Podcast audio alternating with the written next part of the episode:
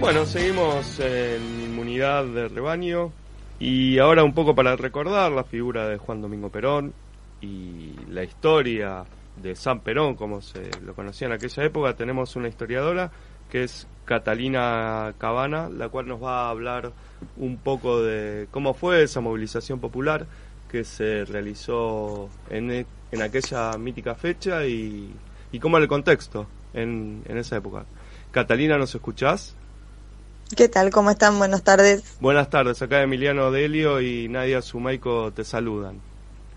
¿Cómo andan? ¿Todo bien? Bien, todo bien. Bueno, queríamos saber un poco cómo, bueno, si bien recordamos los actos políticos y toda la coyuntura política se está dando, eh, sobre todo ayer, eh, cómo, cómo fue un poco este 17 de octubre, ¿no? Que parecía que habría surgido, que no lo tenían en el radar, digamos, las las clases políticas de, aquellos momentos, que fue un poco el surgimiento del peronismo. ¿Qué nos podés contar de esa época? Sí, hay que tener en cuenta que es un contexto bastante distinto al que tal vez manejamos o, al que entendemos hoy por, por cuestiones políticas o por clases políticas. Eh, estamos, o sea, ese surgimiento del peronismo se va a dar dentro de un, de un golpe de Estado, de un gobierno de facto, que es el que se había iniciado en el 43 que es ese golpe de Estado medio complicado porque se hace el golpe y después tiene un golpe dentro del golpe mismo. Eh, y dentro, dentro de, eso, de ese grupo de poder de, militares eh, se genera la figura de Perón porque empieza a escalar en puestos muy estratégicos que también le dan como este lugar este, como acceso y a, escuchar también qué sucede y a entender un poco más la realidad social que van a ser justamente eh, la Secretaría de Trabajo, el Ministerio de Guerra y la vicepresidencia de ese gobierno. Entonces, es como que a través de esos puestos, eh, Perón va a escuchar cada vez más a la gente, también gente que no había sido escuchada anteriormente, ¿no? O sea, tengamos en cuenta que hasta esa época la política se, se generaba a través de los, de los grupos de élite, ¿no? O sea, de, las clases sociales más altas, ¿no? O sea, si bien ya había un voto, un voto abierto y un voto secreto, obligatorio, todavía no estamos en ese ámbito social y popular tan amplio. Eh, y bueno, obviamente eh, el, el, poder que fue generando, estos lugares estratégicos que fue generando Perón dentro de ese gobierno de facto, termina molestando a sus compañeros militares y lo terminan enviando preso a Martín García, que era eh, la isla, ¿no? Es donde tenía la cárcel, donde también había estado Irigoyen, y más adelante estuvo Frondizi. Eh, y bueno, justamente es muy curioso el movimiento que se da ese 17 de octubre porque es el, o sea, al día de la fecha es el único eh, personaje militar con, con aguante social, ¿no? Con, con esto de, gente una que se moviliza y sale a la calle, que antes no había sucedido, exigiendo su liberación, ¿no? Entonces es como sumamente llamativo y, y le da también un poder indescriptible a Perón ese día para poder negociar eh, su liberación y presentar su candidatura, ¿no? Claro, hoy recién hablamos justamente de lo que es el clasismo, como se le quiera decir, la representación de las clases populares, obreras, que bueno, era un poco un concepto marxista, ¿no? La conciencia de clases, un poco como que Juan Domingo Perón toma ese lugar y bueno, toma las reivindicaciones de los partidos socialistas, bueno, incluso estaba el anarcosindicalismo, de la jornada de ocho horas y otras reivindicaciones obreras, para catapultar, para llegar a este lugar de, poder y bueno, interpelar a un sector social que no había sido, que, que no había sido interpelado de esa manera y que tampoco había podido ocupar espacios de poder o en el Estado. Ahí, sí, hay, hay, que, hay que tener en cuenta igual que en mucho de, todas estas cosas que toma Perón como medidas en ese momento y que, que se da cuenta que tiene que hacer, eh, vienen del radicalismo también, ¿eh? O sea, Irigoyen ya había como allanado bastante el camino, con algunas medidas que todavía no había podido establecer, pero eh, todo lo que es Irigoyen, La Forja, el grupo de jóvenes radicales, donde van a estar Mansi, por ejemplo, este, em, Coquetea, Scalabrini Ortiz, toda esta gente que, que, que, pertenece a ciertas clases sociales, pero que ya empiezan a ver que el, el, ámbito social y popular es donde se tiene que empezar a actuar, porque también son afectados por ellos mismos. Eh, va más, o sea, eh, hay que entender a, la Argentina más en su contexto interno, más allá del contexto internacional, ¿no? O sea, más allá de que, de que había otros movimientos similares en Europa, con otro tipo de orientaciones que tal vez eh, no, no son las que terminan sucediendo acá, eh, pero hay que entender más el contexto local, ¿no? Eh, que tenemos que ver, o sea, pensemos también que estamos en un contexto de Segunda Guerra Mundial, donde estamos puertas adentro, no estamos puertas afuera. Entonces muchas cosas suceden acá. pero bueno, eso es lo que lo que termina haciendo que la, figura de Perón sea tan importante también. Claro, él después, a partir de ahí, empieza a organizar, digamos, el 17 de octubre, esta movilización popular, empieza a organizar el Partido Laboralista, ¿no? que, es... él, se, él, se, lo que hace es eh, candidatearse a través del Partido Laboralista, que ya existía, y gana las elecciones en el 46 con ese partido político y una vez que gana las elecciones lo diluye y funda el Partido Justicialista. Y a partir de ahí es que, eh, o sea, el peronismo que siempre lo vamos a considerar un movimiento, tiene como, como base el partido político, que es el Partido Justicialista. Sí, Pero el laborista lo, ayudó a llegar nomás. Y ahí, bueno, ahí se hablaba un poco Ciprano Reyes, decía que él había sido el organizador del 17 de octubre, no se sabe bien hasta qué punto hubo organización, hasta qué punto hubo espontaneidad, cuál fue esa, digamos, ese movimiento, esa manifestación popular, no, cómo, cómo se ve históricamente ese surgimiento más también está sí. también está como el mito de la presencia de Eva Perón ese 17 de octubre, de si ella fue la que generó no la movilización. Este, pero, o sea, en, términos, o sea, si lo, si lo comparamos con el hoy, con él es más, es más espontánea esa movilización que cualquiera que podemos llegar a ver hoy. O sea, viste que hoy hacen cualquier movilización y te empiezan, están los micros acá, los micros allá. No, y aparte las herramientas de comunicación que tenemos hoy en día, ¿no? Que Por en ese momento es digo, en ese momento Exacto, en ese momento no hay micros, en ese momento no hay redes sociales, en ese momento, o sea, es, es de un momento a otro y es muchísima gente. Hay que entender la, o sea, hay que entender esa movilización como mucha gente que, que está acá en Capital trabajando y gente de los alrededores ¿no? O sea, tampoco teníamos tanto subte como ahora, tanto, tanto, o sea, hay tranvía, o sea, estamos en otro, otra urbanidad que no es la de hoy. Sí, sí. Eh, está la foto esa que están todos llegando como en un colectivo chiquitito, ¿no? Un, un poco eh, la teoría política ya, digamos, lo que fue la teoría política de, la década del 50, de, puntualmente de Gino Germani, es lo que decía que había como que bueno, él acuñó el término populista después que se fue mal usado por, digamos, por los sectores de la derecha, como que se decía que había, un poco tomando a Max Weber, como que había sectores populares disponibles para un liderazgo y en ese sentido es como que se habla también de esa espontaneidad como que, bueno, como que el populismo sería solo espontaneidad más allá de una organización o una o ciertas reivindicaciones que bueno que un poco se dicen que, que Perón toma estas banderas y se constituye un líder precisamente eh, por eso. ¿Cómo, ¿Cómo ves ahí esa, esas teorías, digamos, de, enfocarlo por ese lado? Porque, bueno, digo, el, el, sindicalismo ya estaba organizado, la CGT existía antes del peronismo y, fue, dicen que fue un poco ahí la base de organización, más allá de que, bueno, es lo que vos decís, que había muchos sectores que no estaban políticamente representados ni organizados, ¿no? ¿Cómo, cómo ves ahí ese...? Claro. No, también hay que entenderlo, en, como te decía, en el contexto interno, ¿no? O sea, en Argentina, década del 30 y del 40 es una son épocas de mucho crecimiento industrial. Sí. a veces te dicen que la Argentina nunca se industrializó, sí, estuvo, teníamos fábricas por un montón de lados, teníamos obreros, teníamos trabajadores, o sea, el proletariado como, como término existía.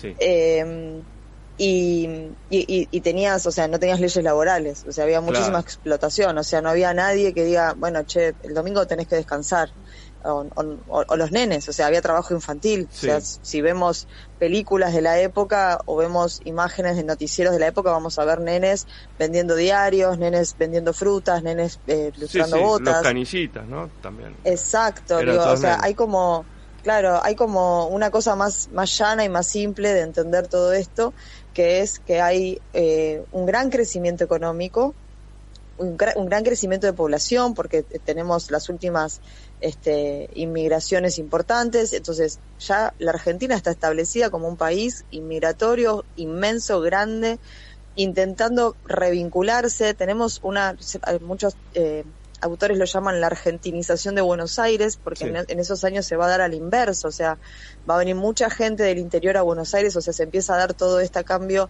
de venir a Buenos Aires a estudiar, a trabajar, a buscar las oportunidades. Pensemos que es una época donde se, se construye estéticamente Buenos Aires, todos esos edificios inmensos que tienen que ver con una respuesta a ese crecimiento económico. Entonces, es un montón de gente laburando para la gente que tiene plata. Claro, sí, sí, además...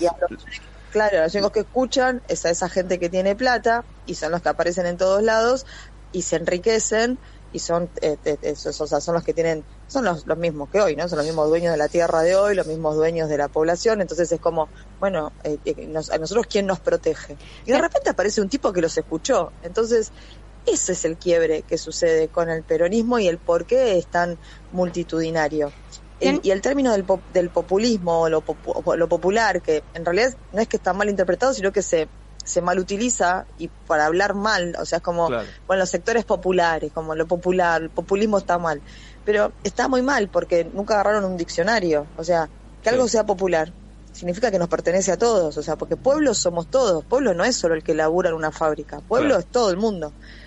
Y eso es lo que a veces está como mal eh, definido, mal, comunicado. Mal interpretado porque, bueno, muchas veces los dirigentes no se dedican a leer un poco la historia ni los ni los autores, ni los que inventaron el término tampoco, ¿no? Hablando de estas cuestiones, eh, ¿te animas a contestar por qué la propuesta de, Macri de volver antes del peronismo no es viable? Va, si es que pensás eso, ¿no? ¿Cómo dijo Macri? Eh, dijo que, que, bueno, que propuso volver a un estado de anterioridad a todos los, los derechos conquistados a partir del peronismo. Ah, un fantástico. Hermoso. En el libro, en el libro último que sacó. Qué lindo. Eh, un horror, la verdad me parece un horror. O sea, me parece un horror que gente que goza de estos derechos apoye una cosa como esa, ¿no? sí, sí. Eh, no, igual ahí lo, lo peor, más allá de la ideología conservadora o, digamos que nos retrotrae un poco, es la ignorancia que con la que se maneja la historia, ¿no? Porque también entró en esta definición de populismo, entró también el ex líder de la Unión Cívica Radical, eh, Hipólito Yrigoyen, en el cual dijo que también era populista y que bueno, que todos estos rastros de lo que él considera, no sé, el eje del mal, utilizando las palabras de George Bush, tenía que caer, bueno, para redimirse la Argentina de lo que consideró una una especie de contagio que se expandió, aparte como diciendo que, que la Argentina expandió el populismo por el mundo, como cuando es una idea totalmente ah. errada, porque bueno, digo, movimientos así de, digo, en Brasil existió Getulio Vargas, hubo distintos movimientos políticos que no que no o sea que no necesitaron de la Argentina para tener gobiernos de ese signo descrito como populismo. No, son declaraciones, son declaraciones muy llenas de ignorancia, pero eh, es muy tremendo. A mí me parece tremendo personalmente, más allá de como historiadora, ¿eh? me parece tremendo que, que pensé, o sea, porque muchas veces cuando hablamos de la aparición de Perón o el peronismo y toda esta situación, siempre te dicen como, bueno, apareció Perón y se arruinó el país. Claro, es como, una simplificación total. Claro, es una simplificación total y, mi respuesta siempre es, y, pero vos, contame, vos trabajás en una empresa, sos empleado, sos un, sos un asalariado, te gusta tener los sábados y domingos libres, cobras tu aguinaldo, te tomás tus vacaciones, ¿vos te pensás que antes del 45 esto hubiese sido posible? Tenés hijos, tienen obra social, van al, van al colegio, a alguna escuela pública, estudiás en la Universidad de Buenos Aires públicamente y de libre acceso para todos. O sea, hay un montón de derechos adquiridos. Sí, sí, a, veces... además se simplifica en la figura de una persona cuando, bueno, son derechos adquiridos conquistados por las mayorías, ¿no? Más allá de que Juan Domingo Perón supo, supo encauzar estas demandas. No son derechos, no son derechos adquiridos que de repente vino Perón caprichoso y dijo, bueno, a partir de hoy esto es así. O sea, esas cosas se llevaron a un congreso y un congreso las votó. O sea, esas son cosas que a veces no entendemos tampoco. Vivimos en un sistema, porque a veces usan también esta palabra, la república, la libertad, así como a la liviandad total. Vivimos en un sistema republicano que tiene que ver con los tres poderes que se supone debieran de ser independientes, eh, pero ya sabemos, ¿no? Pero digo, debieran de ser independientes y entonces todo lo que el poder ejecutivo ejecuta es porque el poder legislativo legisla. O sea, no es que, o sea, hay decretos, obviamente, o sea, pero más allá del, poder, decretar, hay cosas que, o sea, el derecho adquirido es un derecho que aparece en la Constitución porque hay una, una convención, no es por, o sea, por, por caprichos son los militares que agarran la constitución y la meten en un cajón, o sea, Claro, eso es lo que Aparte no, se está entendiendo. El republicanismo justamente es la división de poderes entre los tres poderes, que es lo que vos decías, el poder judicial, el poder ejecutivo y el poder legislativo, que tienen que manejarse con independencia de cada uno de los otros poderes, que bueno, que muchas veces lamentablemente no lo vemos y se habla del republicanismo como una idea abstracta, bueno, un poco lo dijo Juan Bautista Alberdi, que diciendo que los liberales argentinos hablan de algo que nunca conocieron y nunca ejecutaron aparte. el mismo Juan Bautista Alberdi lo dijo hace más de 150 años. La, ah, la limitación del liberalismo argentino, que bueno, podemos hablar de la figura de Javier Milei, que bueno, no sé qué tiene de liberal porque se junta con Domingo Bussi, un ex miembro de la dictadura, que bueno, muy liberal, no era muy democrático ni republicano. Para nada, pero digo, eh, a ver, cuando Alberti escribe eso, ni siquiera que existía todavía la República Argentina como tal. Claro. Pero no solo eso, sino que te, tenés estas frases de hay que salvar la República, la República está en peligro. ¿Y qué es la República? ¿No? O sea, más allá del sistema republicano, ¿qué es la República? O sea, cuando ellos hablan así, a mí me hace acordar a la República Romana, ¿entendés? Donde estaban los patricios y los plebeyos. Y había un un, un representante de la plebe en todo el Senado. Entonces, cuando pensamos en ese tipo de situaciones, o sea, es como totalmente abstracto, se repite hasta el cansancio, la gente piensa que ellos tienen como este discurso maravilloso, eh, pero la realidad es que necesito, o sea, que, a mí me lleves a una Argentina previa a, a muchos derechos adquiridos, me da miedo, no me gusta, o sea, a mí me gusta vivir en el país en el que vivo, con la, o sea, hay leyes que son mejor, que se pueden mejorar un montón, pero la realidad es que además, y que nos olvidamos un montón en este discurso negativo que tienen muchas veces, que tenemos un país que ha sido ejemplo, que es ejemplo, en un montón de estas situaciones de derechos adquiridos, somos ejemplo. Claro. Entonces, ¿por qué este discurso de este país es una porquería, este país era mejor cuando esto no existía, porque en, un montón de situaciones no era mejor, o sea, había un montón de gente que no tenía cloacas, había un montón de gente que no tenía luz, había un montón de gente que no tenía trabajo en blanco, había un montón de gente que no tenía una jubilación, o sea, que es algo que se puede, hasta incluso, o sea, me parece que hay que mejorar, o sea, es algo que, o sea, un jubilado no puede cobrar 35 mil pesos, obviamente, eh, pero es como tremendo pensar eso y que me vengan a decir que mejor en esa época porque era una Argentina industrializada. Sí, industrializada a costa de un montón de gente que trabajaba 48 horas sin parar en situaciones totalmente deplorables porque, o sea, no había salubridad, por ejemplo, eh, no había, o sea, que te caiga ahora alguien y te chequee si trabajas en condiciones favorables. Y entonces, no, Ni chance de, del ascenso social también, ¿no? La cuestión de, bueno, laburar y poder mejorar tu situación pero lo toman de ese lado, porque eh, el discurso lo toman de ese lado, como el, inmigrante vino pobre y acá trabajó mucho y llegó a tener lo que tuvo. Sí, igual ahí es un poco paradójico. Y es difícil eso, claro, es difícil y es peligroso ese discurso, porque estamos hablando de otro contexto, de una Argentina donde había mucho por hacer. Ahora hay mucho por hacer en otros ambientes. Digo, pero ahora no podemos seguir sosteniendo ese discurso de, la meritocracia, de trabajar 48 horas sin parar y vas a ver que vas a lograr lo que tenés que lograr. No, la verdad es que todos tenemos que trabajar, o sea, la Organización Mundial de la Salud dice que tenemos que tener tiempo de ocio, turismo y, paz mental. ¿Entendés? Entonces no podemos estar trabajando o, o pensando 23 horas de las 24 en cómo hacemos para pagar las cuentas o para avanzar socialmente, porque no se trata de eso tampoco. Hay que hacer un equilibrio en la vida. Y eso se trata de los derechos adquiridos. Igual ahí es, muy peligroso. Hay un problema un poco con, digamos, con, con un discurso un poco nostálgico de la Argentina del siglo XIX, cuando Argentina exportaba un producto que era el más demandado de, del planeta, ¿no? Y que, bueno, los países agroexportadores eran muy pocos. De, de hecho, la Argentina era uno de ellos. Pero hoy, por ejemplo, lo que es eh, Brasil lo supera en la exportación de granos, o sea, los, los agroexportadores son mucho más que antes.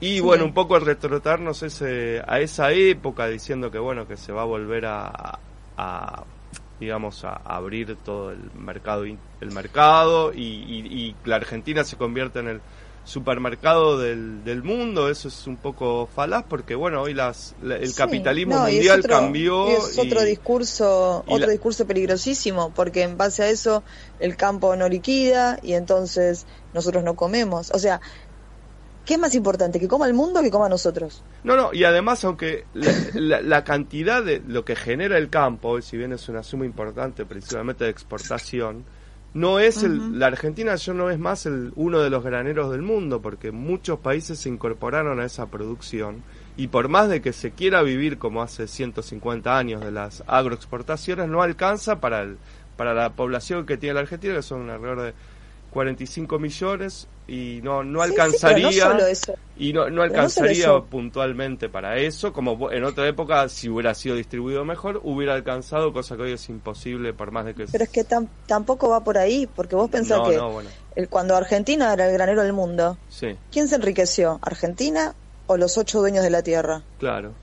Pero ahí había, una, Entonces- había una riqueza que se generaba, importante, y que bueno, un poco lo que vemos, la ciudad así Pero no era para todos. No era para- todos. O sea, estamos hablando de una ciudad de Buenos Aires, pero que, uy, que prolífera la ciudad de Buenos Aires y un resto del país muerto de hambre. Mm. Entonces. Pero hoy ni eso granero del mu- o sea, alcanzaría. sí, pero, o sea, obviamente, o sea, la, la, la, la comida que se produce en la Argentina alcanza para alimentar más de tres Argentinas al mismo tiempo. sí, El problema es la mala distribución de eso. Y el discurso es peligrosísimo. sí. Porque el, el- el- la Argentina, granero del mundo, oh, qué genio los argentinos que alimentamos el planeta Tierra, alimentábamos el planeta Tierra pero no alimentábamos a nuestra gente y se enriquecían los mismos que se enriquecen hoy. sí. Entonces, y se siguen, y se siguen muriendo de hambre los mismos que se morían de hambre en aquel entonces. O sea, ese, ese discurso romántico, esa romantización de fines del siglo XIX y principios del XX, es peligrosísima sí. porque es, es una época donde se abusa muchísimo de la, o sea, es lo mismo que pasa hoy en, en, en misiones con los pibes ahí, o sea, la, la, la, la- industria yerbatera con los nenes eh, cosechando yerba, o el chaco, o sea, nosotros nunca podemos mirar para lo que pasa ahí, o sea, en el- o sea, la cantidad de gente que vive en casas de adobe a la vera de la ruta de San Juan, Catamarca, en Claro. el resto del país, o sea, eh, y ese discurso que, que, que de repente se tiene, eh, no sé, o sea, que Wikipedia mi ley utiliza porque te, te, te nombra todos los autores, te nombra todo lo que dice, pero no te tira una idea. Y, y, y es re peligroso, porque encima lo escucha un montón de gente Sí, y le dan lugar en un montón de espacios para decir esas cosas. Y, y, y, la gente que lo escucha es esa gente que se olvida que necesita esos derechos. Sí, sí, sí. Entonces- el, el, el voto a mi ley creció inclusive en clases que uno supondría que no tendría que, o sea, que son no serían beneficiarias de las políticas que llevaría a cabo mi ley, un poco hablando, bueno, el 17 de octubre, lo que sería la división entre capital y trabajo que decía Juan Domingo Perón, él claramente estaría del lado del capital, ¿no? Javier Milei y, y es sus políticas que aplicaría. Alguien que te, alguien que te viene a decir que podés vender tu hígado. En un país donde se peleó un montón por tener un banco de donación de órganos para que todos podamos sobrevivir. Sí. Es como, dale. No, sí, sí, no, es no. el eh, primero que es una ignorancia total de las de, de la historia, las leyes, las leyes de salud pública que hay y además, bueno, eh, desde el punto de vista ideológico sería que todo es comprable y vendible, el cuerpo, Sí, la mercantilización del cuerpo, ¿no? De todo, del Claro. cuerpo, del, del trabajo, de la vida, todo sería mercantilizable. Ahí, bueno, es una visión de como una utopía liberal, ¿no? Que no existió en ningún la- país del mundo, lo que él plantea. Lo que pasa que yo siempre digo, ¿no? Liberales eran los de antes, básicamente, los que luchaban por el aborto, ¿no? Hay otra generación que fueron liberales de verdad y esto es un engendro de... Bueno, es una connotación de la palabra. Y no sí, más que- tal cual. sí, pero Sí, pero el tema es que el, el mal, la mala utilización de un montón de términos llevan a una comunicación errónea y a un montón de consecuencias que están sucediendo en el hoy eh, y un montón de generaciones que están o sea, que, que se sienten representadas o vinculadas por eso y generaciones que hoy tienen un montón de beneficios porque porque generaciones anteriores han luchado por eso. sí, sí. Entonces, es difícil. Perfecto. Bueno, Catalina Cabana, te agradecemos tus, tu tiempo, tus, tus ideas por estos minutos que hemos charlado. Bueno, y ahora vamos a escuchar un, un tema de, de, Eh, Nelly Omar. de Nelly Porque Omar. me parece que estaba bueno traer siempre que se, se pasan eh, temas de, del peronismo siempre recurrimos a, a varones y me parecía importante recordar a Nelly Omar un gran valor del tango con el tema de la descamisada. Bueno, Catalina, gracias y eh, nos vamos escuchando Muchísimas gracias. Que tengan linda tarde. Nos vemos pronto.